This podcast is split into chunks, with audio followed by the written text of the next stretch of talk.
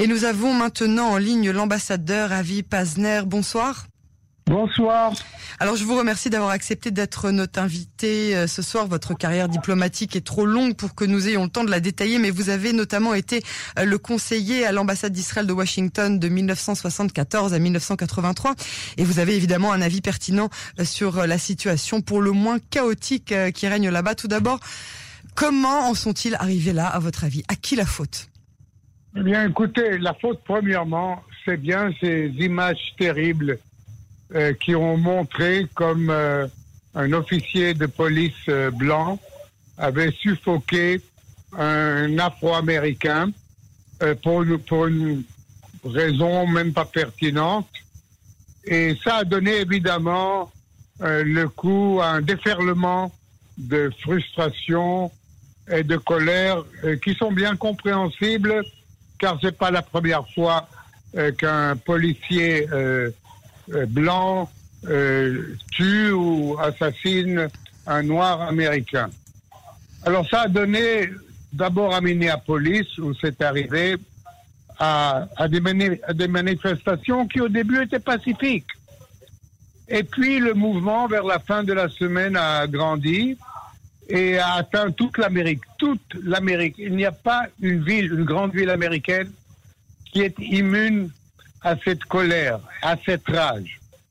Mais le problème est que cette colère qui était légitime, cette frustration qui était compréhensible, ont très vite tourné au chaos, au pillage et à un débordement de violence que je crois nous n'avons jamais vu aux États-Unis. Tout le monde a été pris de surprise. Personne ne s'attendait à une réaction pareille. Et maintenant, la question serait de savoir comment arrêter cette vague de violence qui euh, secoue l'Amérique, qui fait trembler le gouvernement américain et le président Trump, et qui a de fortes répercussions dans les esprits non seulement des Noirs américains, mais de toute la classe libérale américaine, qu'elle soit blanche, qu'elle soit asiatique, qu'elle soit hispanique ou qu'elle soit noire. Donc, euh, c'est là une série d'événements qui aura de très fortes conséquences. Alors justement, euh, euh, pensez-vous que non seulement la gestion du Covid-19 et puis ces récents événements vont justement euh, faire baisser la cote de popularité de Trump qui attend d'être réélu en novembre prochain? Qu'est-ce qui lui reste en fait comme marge de manœuvre pour essayer de remonter dans l'estime du peuple américain à votre avis? Écoutez, vous avez parfaitement raison. Il y a là deux crises majeures qui ne sont pas bien gérées. Le, le coronavirus n'est pas bien géré en Amérique. Vous ne voyez pas la main centrale du gouvernement. Vous voyez euh, des directives qui sont plutôt des recommandations qu'un gouverneur d'un État ou d'un autre peut accepter ou ne pas accepter, peut essayer de contourner. Vous ne voyez pas une main qui dirige. C'est vrai que Trump euh, a parlé plusieurs fois, mais des fois il s'est contredit. Et plusieurs fois il s'est contredit. Plusieurs fois il a donné des avis qui n'étaient pas bons. Et donc, dans l'esprit de l'électorat américain, cette crise du coronavirus n'a pas été bien gérée par l'administration de Trump.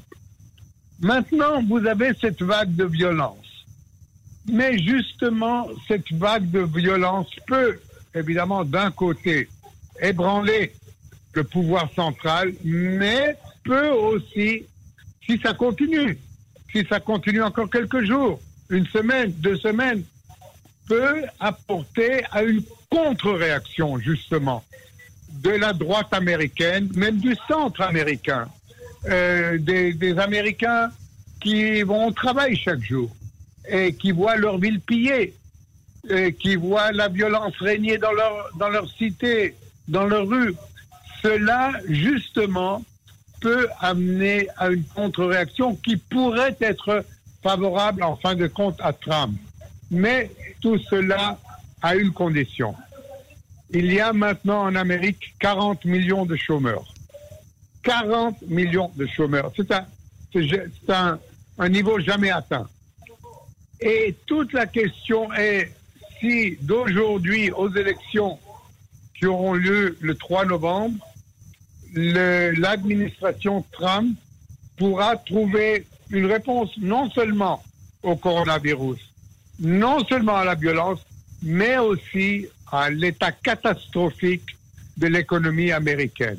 Alors voilà trois grands challenges euh, auxquels Trump doit faire face. Ça va pas lui être facile d'être réélu.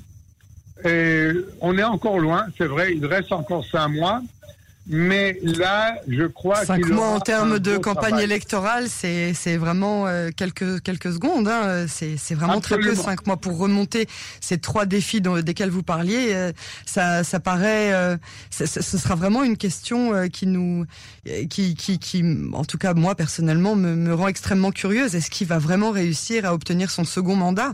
La plupart, des, enfin, je crois que 90% des, des des présidents américains ont systématiquement été réélus une seconde fois.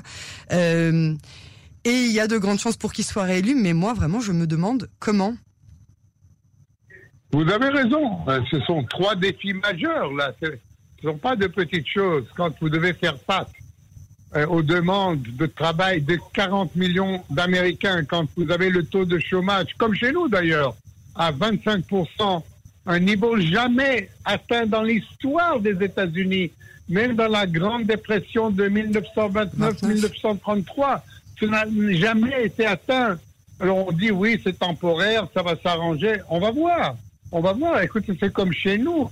Le chômage pour l'instant n'a pas baissé, même si la maladie a baissé. Le chômage n'a pas baissé. Donc là, c'est vraiment un énorme défi qu'il va falloir régler en cinq mois. Et comme vous dites, en termes électoraux, c'est quelques minutes.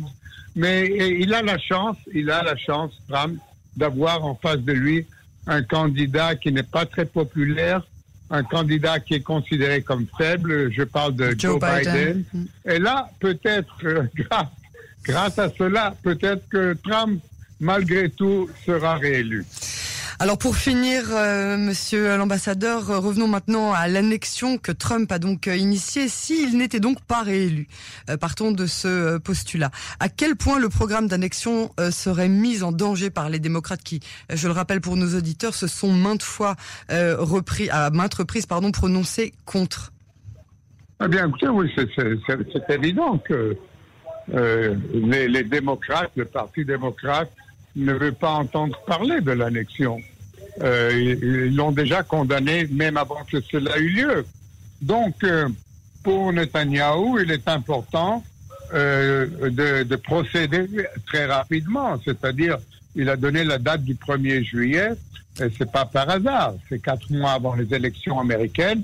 On ne sait pas encore exactement quel est le plan euh, d'annexion ou, comme lui dit, de l'imposition de la loi israélienne dans certains territoires. Mais c'est évident que même euh, si vous avez l'accord de Trump, et si quatre mois plus tard ou six mois plus tard, parce que la nouvelle administration entre en janvier, si vous avez une administration américaine qui est contre, mais qui est contre radicalement, cela pourra poser des problèmes dans les relations entre Israël et les États-Unis. Donc, euh, je crois que, en tout cas, Netanyahu a tout intérêt à ce que Trump soit réélu pour une autre période pour consolider euh, cette annexion et avoir un fait établi que si dans quatre ou cinq ans, il y a une administration américaine qui n'est pas favorable, ils se trouveront là devant un fait accompli. Monsieur l'ambassadeur Avi Pazner, merci beaucoup pour euh, cette analyse et à très bientôt. Merci beaucoup à vous. À bientôt. Au revoir.